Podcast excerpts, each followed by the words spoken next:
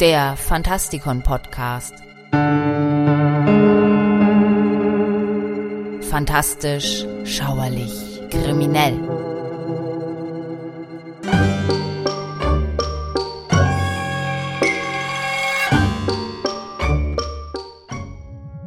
Ich begrüße euch zu einer weiteren Ausgabe in unserer Rubrik Helden, Versager und andere Ikonen, in der wir uns den bekanntesten fiktiven Charakteren der Popkultur widmen.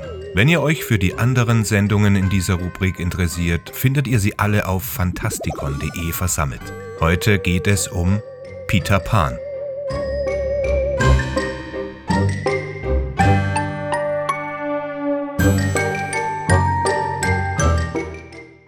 Zweifellos ist die Geschichte von Peter Pan, der mit Wendy und ihren Brüdern Nimmerland erkundet, eine der populärsten der Welt.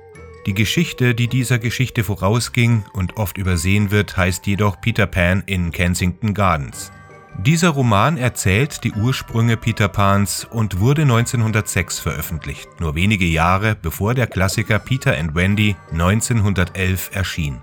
Darin erklärt J.M. Barrie, dass alle Babys, einschließlich Peter Pan, zunächst als Vögel geboren werden. Innerhalb der Woche, die es braucht, um ein menschliches Baby zu werden, versuchen diese Kinder wegzufliegen, zurück zur Vogelinsel in Kensington Gardens. Peter Pan ist das einzige Baby, das tatsächlich zurück in die Gärten fliegt und dort bleibt. Nicht ganz ein Mensch und nicht ganz ein Vogel sondern irgendwo dazwischen. Aus diesem Grund bleibt er für immer sieben Tage alt. Der Rest der Geschichte handelt davon, dass Peter kein normaler Junge mehr werden kann, weil seine Mutter ihn bereits durch ein neues Kind ersetzt hat, wie er Mamie Mannering trifft, die nicht bei ihm bleiben kann, sondern in ihr Zuhause zurückkehrt und schließlich wie Peter Pan alle Kinder begräbt, die im Garten verloren gegangen sind oder nach der kritischen Zeit von sieben Tagen dennoch blieben und in der Kälte untergingen. Viele der typischen Märchenelemente sind noch nicht vorhanden, aber Barry greift auf detaillierte Berichte über Feen zurück obwohl noch in der Ursuppe schwimmend, bereitet sie den Weg für die fantastischen Geschichten über Peter Pan.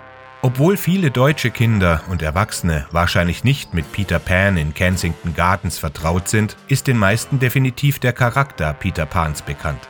Unabhängig davon, was J.M. Barrie zu diesem zeitlosen Jungen inspiriert hat, ist es klar, dass Peter Pan zu einer weltweit beliebten Figur geworden ist. Ein Vergleich zwischen der ursprünglichen Figur und der Darstellung in der heutigen Popkultur legt jedoch nahe, dass Peter Pan mittlerweile eine ganz andere Rolle in der modernen Gesellschaft eingenommen hat. Barry schreibt, dass der ursprüngliche Peter im Alter von sieben Tagen dem Menschsein entkommen ist und dass der Grund, warum er nicht mehr fliegen konnte, darin bestand, weil er den Glauben verloren hatte. Das unterscheidet sich deutlich von den modernen Darstellungen des Peter Pan, der 1953 durch den Disney-Film Peter Pan für immer als Zwölfjähriger gesehen wird, ein grünes Outfit trägt und dank seiner treuen Feenbegleiterin Tinkerbell fliegen kann. Obwohl dies natürlich beträchtliche Unterschiede sind, ist die eigentliche Frage doch, wie Disneys Peter Pan zu einem völlig anderen Charakter mit einer völlig anderen Bedeutung werden konnte. Obwohl die zunehmende Popularität des grün gekleideten Peter Pan auf die starke Präsenz des Animationsfilms zurückzuführen ist, glaube ich, dass seine Rolle als Ikone auf mehreren anderen Faktoren beruht. Das Kind Peter Pan in Barrys Roman war eine realistische Darstellung der teuflischen Seite von Kindern und vor allem gegen die viktorianische Zeit gerichtet. Ein grober und ungehobelter Junge mit der einzigen Absicht, Spaß zu haben und für immer jung zu bleiben. Damit war der Text ein Beweis dafür, wie echte junge Jungs sich zu verhalten haben und ein Wahrzeichen der edwardianischen Ära. Und dennoch ist Peter Pan in Kensington Gardens an genau das adressiert, an kleine Jungs. Die moderne Idee von Peter Pan aus dem Disney-Film und dadurch auch der Populärkultur umfasst ein viel breiteres Publikum durch aktuellere Themen. Insbesondere Kinder und Erwachsene, Männer und Frauen gleichermaßen, finden sich mit dieser Ikone verbunden.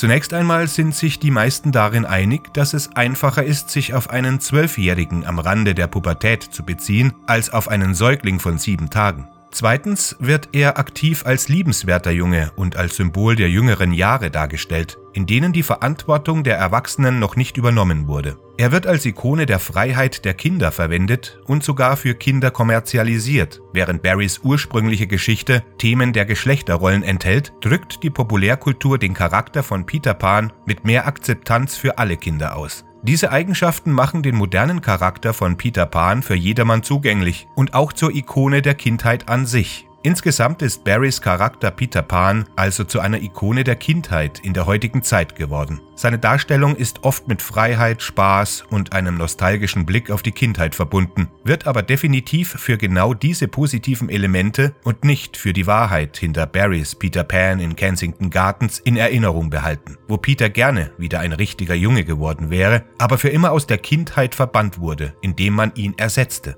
Es gibt gewiss Stimmen, die den modernen Peter Pan für eine Respektlosigkeit gegenüber dem Autor halten. Allerdings liegt die konkrete Wahrheit darin, dass Peter Pan in den Köpfen von Jung und Alt als der Junge am Leben gehalten wird, der nie erwachsen werden wird.